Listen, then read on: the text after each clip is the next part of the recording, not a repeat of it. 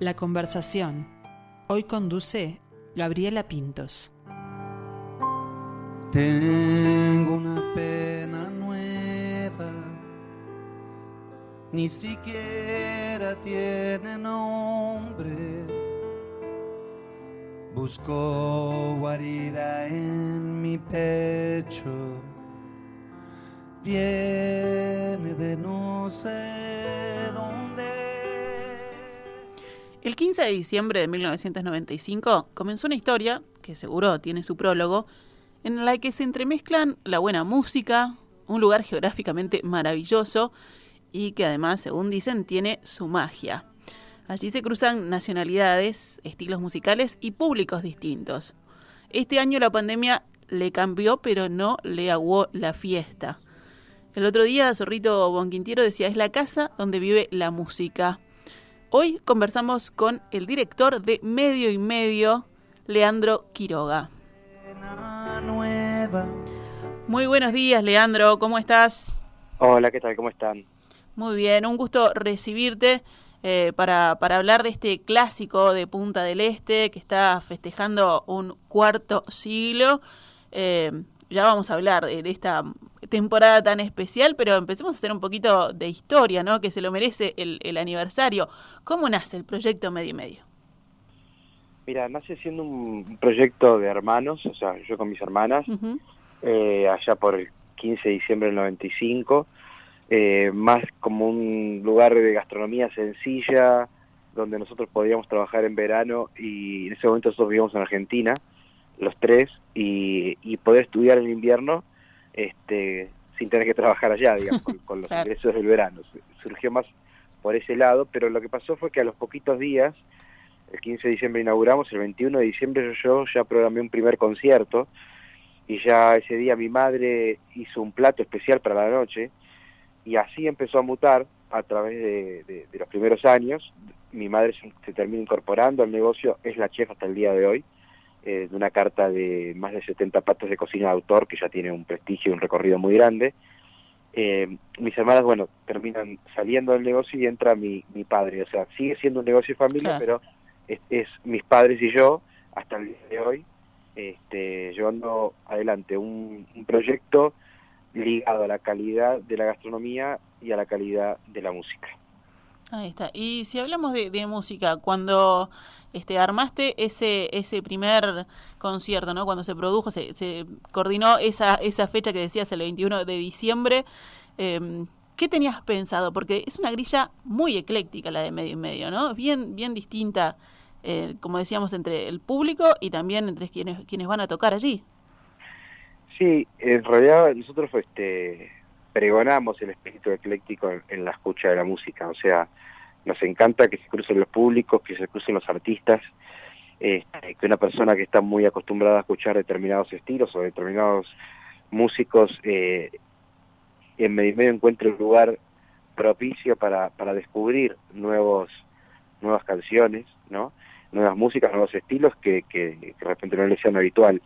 Y incluso el cruce de artistas, igual el cruce de artistas se da un poco más de lo que la gente cree, de géneros y demás, el conocimiento, la admiración, etcétera, sí. pero pero nosotros lo explicitamos sobre el escenario o lo explicitamos en, en, en registros, en videos, en fotos, en producciones fotográficas, donde de repente en un mismo fin de semana vos podés encontrar a Sky, el guitarrista de Los Redondos, este, cruzándose con el Pascual, uno de los músicos de jazz instrumentales más grandes del mundo, eh, y a su vez con, no sé, con, con Adriana Varela, cantora de tango, digamos. Entonces, ese ese eh, ese concepto es el que atraviesa eh, nuestra línea de programación, nuestra curaduría, eh, y es como un cuento que armamos todos los días. A mí me encanta hacerlo, soy, soy el encargado de hacerlo.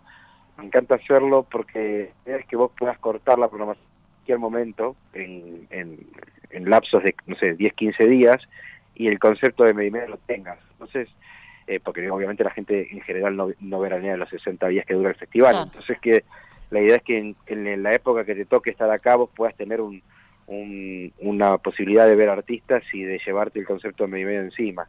Este, por supuesto que después yo desarrollo ese cuento de la curaduría con muchos otros lineamientos, ¿no? Lo, los estilos, eh, lo tímbrico, ¿no? Las formaciones, eh, las popularidades de los artistas. Intento siempre ir navegando en todo eso para que todo el tiempo te puedas encontrar, como te decía antes, un, un, camino que recorre eh, todos los escenarios. Tiene un poco de ingeniería eso también, ¿no? Porque hay que, hay que estar en cada detalle. Sí, sí, pero es la parte divertida, porque si no, este, por lo menos en mi caso me sería aburrido programar. O sea, me, me encanta armar un, como te decía, un cuento, ¿no? Un camino, un, este, un recorrido que, que, que te permita, incluso nosotros tenemos artistas, por ejemplo, eh, siempre nuestra programación que es bastante cargada, o sea, cerca de 40 shows en 60 días todos los veranos, este año llegamos a 26 en este contexto y lo cual estamos muy felices. Este, siempre intentamos que, digamos que, como te decía antes, que el concepto se vea y que y que, y que ese recorrido nos represente, ¿no? Exacto. Y además, eh, una, una este, característica también que vos decías, bueno, buscando la, calidad siempre, pero hay artistas de renombre internacional muy conocidos, eh, artistas de, mucha calidad que capaz no son tan conocidos y que también llegan al, al escenario de medio y medio. Es que la calidad es lo que atraviesa la programación. Eh, como te decía antes, este, incluso la, programación nuestra, vos ves un artista que viene de llenar un estadio de 60.000 personas y ves un artista de, de igual calidad, o sea, de alto nivel artístico, pero que de repente es un artista de nicho que normalmente toca para 100, pero en nuestra programación todos los nombres tienen el mismo tamaño y todos los artistas tienen la misma relevancia, porque lo que somos es una casa de, música eh, con, con unas ganas de muy este, intensas, digamos, de, exponer el, lo, del arte, en este caso de, de, nuestro género, ¿no? de la música, este, y que eso sea la prioridad y que no haya, por otro lado, este eh, ataque por la asociación comercial, ¿entiendes? Sino, sino un, una, un, mundo de visión pareja en relación al, arte. Bueno, hoy hablamos por supuesto de esta temporada tan atípica eh, con, con la pandemia de por medio, pero en estos 25 años no ha, no ha sido la única ola que han tenido que surfear, ¿no? Hablamos de momentos complicados como la crisis 2001-2002 que, también la, la, pasaron, la sobrellevaron. Sí, nosotros este, intentamos, digo, y lo logramos por suerte hasta ahora por lo menos, eh, no, no, no tener que diezmar ni, ni obviamente mucho menos cancelar ninguna edición del festival en estos 25 años. Eh, y, y sostenerse en pie este año realmente ha sido y está siendo, porque eh, es la primera vez que nos pasa en, la historia que tenemos que reprogramar conciertos durante la acción. Nosotros siempre damos una programación que la cerramos en septiembre, por ahí, en agosto, septiembre, programamos desde, desde el año anterior, de hecho, y, y después esa, programación no se mueve nunca más. Bueno, obviamente los contextos que hay ahora, nosotros también fuimos osados en programar artistas internacionales, este, porque Medellín es una casa que representa la música popular, como decíamos, ecléctica, pero de Argentina, Uruguay y Brasil como, como, como artistas locales, o sea, los tres como artistas locales.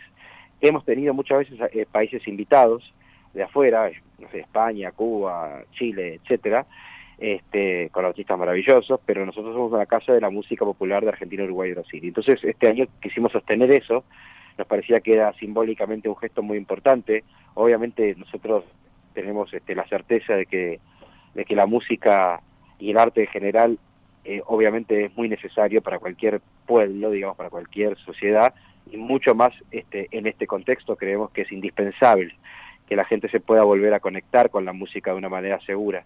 Por supuesto que nosotros aplicamos protocolos a rajatabla, tenemos este, un cuidado extremo tanto hacia el público como los, hacia los artistas y hacia nuestro equipo de producción, este, pero desde ese lugar una vez este, instalado esa, ese marco de seguridad, queremos dar la mayor cantidad de conciertos posibles, queremos que la gente se pueda eh, encontrar con sus artistas porque obviamente eh, eh, tenemos la convicción de que eso es este, una actividad que trae salud a todo el mundo. Nosotros estamos convencidos, las personas aparte lo estamos vivenciando de una manera, es muy emocionante verlo, pero yo tengo la certeza de que toda la gente que pasa por medio y medio experiencia de manera que se viven artistas que les gusta, eh, sana del, lugar. Este, en muchos aspectos, ¿no? En lo emocional, pero también en lo físico, porque porque este tipo de experiencias repercute eh, en los cuerpos de la persona, yo no tengo ninguna duda. En, en este 2020 que pasó, que vos decías, me imagino yo, después de que termina el, el medio y medio del verano 2020, ya estabas pensando en este, eh, ¿nunca pensaron en, nunca se plantearon suspenderlo?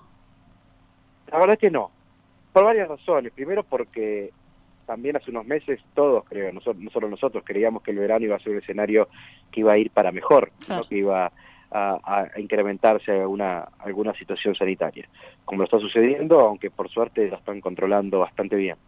Eh, eh, por un lado eso, y por otro lado, ahora sí, cuando vimos que el escenario cambiaba, no lo pensamos porque eh, nosotros nos consideramos un espacio de resistencia.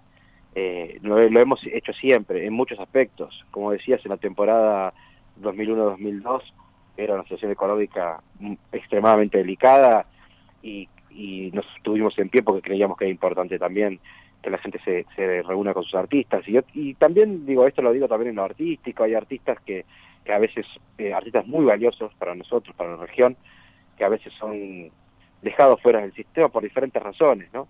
Situaciones personales, este, o la que fuera, o, o públicas. Pero nosotros siempre hemos intentado ser un espacio donde lo que sea primordial sea el arte y la calidad humana de la, de los artistas que, participan, más allá de, de, lo que esté sucediendo en lo económico, en lo sanitario o en lo personal de los artistas. Entonces, en ese sentido, este año nos parecía fundamental dar esa señal, este, la señal que estamos dando. Efectivamente, ya han pasado una cantidad de conciertos y nos queda un montón por delante. Eh, y nos parece que, como te decía antes, es vital, ¿no? Un espacio, no, no por nosotros en particular, sino por un espacio como medio y medio, sea medio y medio u otro, este, se pueda sostener en pie en este contexto, creo que, que simbólicamente es algo eh, muy fuerte para las personas, para todos, para las autoridades, para nosotros como actores de una, de una industria musical del país, yo soy directivo de Uruguay Música también, y hemos hecho mucho esfuerzo desde Uruguay Música para para que esto sea posible. De hecho hay como un protocolo estándar, ¿no? Que, marcó allí Uruguay es Música, que obviamente en medio y medio se sí. Sí, hay dos protocolos, el primero que se aprobó, que es el que se está usando ahora, o sea, hay que tener en cuenta que seguimos en la fase cero, o sea, el, el, el, protocolo aplicado en medio es el protocolo de mesas y sillas aprobado eh, y, puesto en marcha el 8 de julio de este año, eh, la escena musical del Uruguay lleva más de 100.000 espectadores, más de casi mil conciertos, o, creo que ya llegamos a mil conciertos en este periodo de reactivación, eh, y tenemos cero casos de brote, no, no, entramos en ninguno de los informes, ni del GACH ni del SINAE, en términos de los espacios de riesgo. Somos espacios seguros porque somos espacios cuidados. Este, nosotros tenemos dos hashtags, para ponerlo de una, de una, de manera actual, que es que somos, somos espacios de, cultura segura y de producción responsable, ¿no? Porque realmente lo somos y porque realmente los hechos lo demuestran y por eso en el momento que, que, fue prohibida la actividad de los espectáculos públicos, nosotros hicimos la carta que hicimos, sumamente respetuosa, sumamente constructiva, porque de hecho tuvimos y tenemos una muy buena relación tanto con los gobiernos departamentales, eh, y como con el gobierno nacional, del color que sea, ¿no? Esto no, es algo obviamente totalmente alejado de lo partidario, pero sí es político porque la cultura eh, hay que dar esa lucha política de la, de la, de la necesidad y de la importancia eh, de qué lugar ocupa la sociedad. Por eso en la carta que escribimos oportunamente al presidente le hacíamos esa pregunta, ¿no? ¿Por qué se le dio esa atención y ese espacio de posibilidad de trabajo al consumo o, o al ejercicio físico, que también es tan importante, pero se le negó a la cultura que venía haciendo la tarea impecablemente, ¿no? Entonces, este, bueno, eso es una reflexión que se, que se tuvo que hacer y que se tiene que hacer a diario. Exacto, de a poquito, bueno, se, se va reabriendo este, ahora, aunque igual sigue siendo difícil con el, con el tema del aforo poder este, llevar adelante los espectáculos, ¿no? Y sí, bueno, ah, eso también es importante que la gente lo sepa, o sea, nosotros estamos eh, con unos aforos inferiores al 30%. ¿Se imaginan que, que la cultura y la música en particular siempre fue difícil de sostener eh, con los aforos completos, lo que significa en este momento? O sea, es realmente muy complicado sostener los espacios aún cuando estemos habilitados. Estamos haciendo un esfuerzo muy grande, tanto los propietarios de sala como los productores, como los artistas y los técnicos. Son muy pocos los que se reactivan con esta posibilidad de, la, de, la, los espectáculos públicos yo te diría que no, no debe llegar ni al 25% de, de nuestro sector los que se reactivan y ese, ese porcentaje que se reactiva, se reactiva con pagas simbólicas porque porque no dan los números, o sea, hablando en criollo, ¿no? Entonces, este, hay mucha voluntad de todos de, de tener este pequeño margen de vida eh, que, que, nos da la posibilidad de, de, reactivarnos, pero hay que tener en cuenta que en realidad eh, la necesidad y la emergencia, ¿no? Por ejemplo, de, lo, de las líneas de subsidios que la cultura no han llegado de manera eh, adecuada, porque son 10 meses de parate absoluto, porque la gran mayoría de, la, de los actores de la cultura están de ingreso cero, no tienen ni siquiera posibilidad de acceder a seguro paro. Este, la emergencia es total, la, gente tiene problemas para alimentarse, tiene eh, muchos de nuestros trabajadores están perdiendo sus casas, entonces que es muy importante primero darle valor a la reactivación, por más simbólica que sea, y después tener en cuenta que es muy necesario eh, la atención urgente tanto a las líneas de subsidio para atender la emergencia como para como análisis del crecimiento de manera segura este, a medida que sea posible para que el trabajo real de nuestro sector se recupere y la gente pueda eh, reincorporar sus ingresos. Leandro, volviendo a los artistas que han pasado por medio y medio, recién hablabas de eh, bueno aquellos que por H o por B quedan fuera del sistema, pero que este medio y medio los, los trae. También están los que estaban en el auge y decían, bueno, yo quiero estar en medio y medio. Leí el otro día una, una anécdota así con, con Fito Páez, ¿no? Sí, ha pasado, ha, ha pasado cosas muy hermosas en estos cinco años, te imaginarás que por ejemplo... Miles de anécdotas. Miles. Eh, esta de Fito Páez es muy particular, yo trabajaba, eh, había trabajado con él, he trabajado con él mucho, he hecho muchos conciertos en, en, Argentina, en Brasil, en diferentes lugares, este y él nunca había venido a medio y medio. Yo en general a los artistas no suelo invitarlos para no ponerlos en una situación de compromiso. Este, nosotros trabajamos todo el año en un montón, con un montón de artistas en un montón de escenarios, pero bueno, medio medio es mi casa. Y es una casa particular, porque es una casa pequeña, eh, que tiene un aforo pequeño, aun cuando nos dan los aforos totales, imagínate ahora, este, y que y que venir acá supone acceder a condiciones especiales, sobre todo para artistas populares y, y, y, masivos. En el caso de Fito lo que pasó fue muy particular porque tal, un día llamó y dijo, ¿qué pasa? Que, que van todos y yo no voy. y yo le dije, por favor, me sería increíble que vos puedas venir y en ese momento le, le planteé cuál era su escenario ideal, qué, qué querría hacer, ¿no? porque medio también da, da ese espacio, eh, y él planteó que le encantaría tocar con los hermanos Fatoruso, en aquel momento Hugo y Osvaldo, este, y, y fue hermoso, hicimos un, unos conciertos, tres, tres noches en medio y medio con, con Hugo Fatoruso, Osvaldo Fatoruso, Guillermo Badalá, estuvo Anita Álvarez de Toledo, y de invitados en uno de los conciertos estuvieron Oscar Junta, el contrabajista, y, y Néstor Marconi, el bandoneonista, dos monstruos del tango en Argentina. Fue sí. alucinante, son conciertos que se registraron en, en, audio y en video, ojalá los tiene Fito, ojalá algún día se hagan a la luz. Pero así tenemos miles de, de, de historias, o sea, nuestros escenarios tienen muchos años, uno de ellos, el del aire libre, que estamos usando ahora, porque todos los conciertos de este año son al aire libre, lo inauguró Luis Alberto Spinetta. Imagínate lo que, lo que significa eso para nuestra casa, sí, claro. él vino varias veces, yo recuerdo mucho algunos conciertos, miles, ¿no? Pero eh, los conciertos del Sabalero, por ejemplo, para mí fueron muy importantes. Yo soy muy eh, muy fan de él y de lo que significa él para la, para la cultura del Uruguay. Eh, a mí me acuerdo que me sorprendió mucho el concierto de Albert Pla, uno de los más grandes este, músicos y, y, autores de teatro, actor, como es este Albert Pla, el artista catalán. catalán sí. Sí, un, un, bueno, un monstruo, un artista bestial, o, o, o, John Bosco en particular, que es uno de los que yo más admiro de la música de Brasil, o la primera vez que vino Sky, que vino, este, creo que siete veces, si no me equivoco, en siete ediciones, un, un artista de rock eh, tan con un público tan particular y que también al cual yo seguí mucho de chico, que esté en mi casa, me acuerdo que, que, la primera vez que vino para mí fue muy emocionante la prueba de sonido, no podía parar de llorar. y así te digo, hay miles, porque son cientos y cientos de artistas este, que han pasado durante todos estos años, ¿no? Claro, hablabas de, de, unos 40 shows en 60 días, es impresionante, ¿no? Bueno, ahora es, obviamente es menor el número, pero también es impresionante porque son eh, 26, ¿no? Los, los espectáculos, los, los toques preparados para, para esta temporada. Exacto, 26 conciertos en menos días, porque tuvimos que arrancar el 12 de enero, este, y que algunos eh, hemos tenido que hacer una pequeña reprogramación por cuestión de ingresos al país, sobre todo los extranjeros, y cumplimientos total de cuarentena, todo lo que corresponde hacer, ¿no? Este, pero, pero sí, estamos sosteniendo los 26 conciertos con artistas de afuera, con cruces especialmente armados para la, para la celebración de los 25 años, como es lo de Kevin Johansen con Paulinho Mosca, o Chico César con Martín Buscaglia, o María Gadú con Luz Ferreira. Son este en, los vecinos y vecinas. vecinos y vecinas. Son encuentros y shows que realmente son en este momento casi un milagro, ¿no? Claro, claro que sí, pero además este, de, lo que hablabas vos, ¿no? de lo que se genera en, en, las previas y en el estar ahí, que se ve que los tratan muy bien, además porque muchos vuelven, este, o, Zorrito, por ejemplo, que es ahí, un abonado, eh, pero también eh, estoy pensando en el, homenaje ¿no? que hicieron Fran Fatoruso y Mati Rada a sus padres, que son cosas muy emocionantes, o Laura Canoura y Hugo Fatoruso que estaban esperando poder tocar juntos y, y que también se les dio.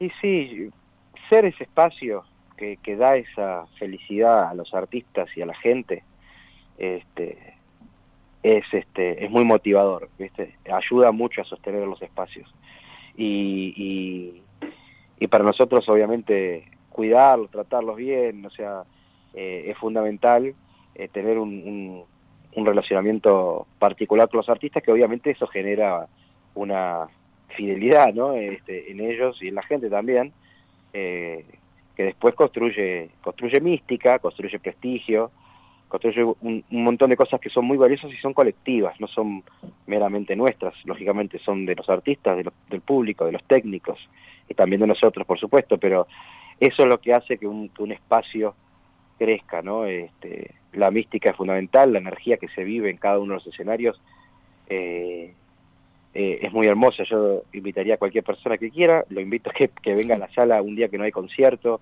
que entre y que vea lo que cómo uno se siente ahí adentro. Porque pasó mucha gente, pasó muchas, pasaron muchas emociones, pasaron, pasó mucha música y eso queda en el lugar. Así que queda esa vibra ahí. Sin duda que sí, sí, creo, fervientemente en eso. Bueno, y si, si vamos a la invitación para, para hoy, 22, viernes 22, empezábamos escuchando a David León, el programa, bueno, estará estará tocando allí. Exacto. David Lebón, quedan muy poquitas entradas, estoy viendo acá que están quedando 5 o 6 entradas. Este es un prócer máximo de la música de, de, esta región, Gardel de Oro este año, por suerte, en una etapa de su vida muy feliz, él está muy bien, está muy sano, está siendo muy reconocido. Este, pero bueno, David ha venido para medio medio en todas sus etapas y lo hemos cuidado en todas sus etapas y hoy es una enorme alegría que pueda estar este, de vuelta, que haya podido cruzar la frontera, que esté contento como está de estar acá con una banda uruguaya que armó especialmente para la ocasión este, y celebrando a sala llena. Este, este año tan particular para él porque, como te digo, es particular para todos, pero aparte él vivió eh, su máxima premiación en la Argentina, ¿no? Buenísimo. Y pueden entrar en medio y medio.com y ahí tienen toda la, toda la data, ¿no? Exacto. Medio.com acceden a la programación, obviamente a, los links para la compra de tickets. La semana que viene es impresionante. Está Fernando Cabrera el jueves. Eh, está Loli Molina, que vive en México, Nicolás Ibarbupa y, cierra el fin de semana el día 30 Campo, ¿no? El proyecto de Juan Campodónico. Lo tuvimos a Juan cuando fue el martes y nos contó que iba a estar ahí. Muy contento. Y ahí, de ahí en adelante un montón de artistas más, Peyote Asesino, Buenos Muchachos, Agárrate Catalina, los brasileños y argentinos que ya comenté, los uruguayos que ya comenté, la Triple Nelson, eh, Mateo Urbano Moraes, etcétera, etcétera, y te doy como primicia que estamos anunciando un cierre de programación fuera de programa para la Semana de Turismo. Ah. Eh, eh, fuera de programa, esperemos que un escenario sanitario más favorable. Este, vamos a celebrar el cierre de los 25 años fuera de temporada con Julieta Venegas. Muy bien ahí, extendiendo entonces el, el, el aniversario. Este, bueno, felices 25 años. Eh, también, bueno, eh, felicitaciones por, por emprender este, este desafío en esta temporada tan, tan distinta y tan complicada. Y bueno, muchas gracias por, por este tiempo, Leandro. Gracias a ustedes por llamar. Quiero ver, quiero entrar. De nada, nadie te va a hacer mal, excepto amarte Vas aquí, vas allá, pero nunca te encontrarás al escaparte. No hay fuerza alrededor, no hay pociones para el amor.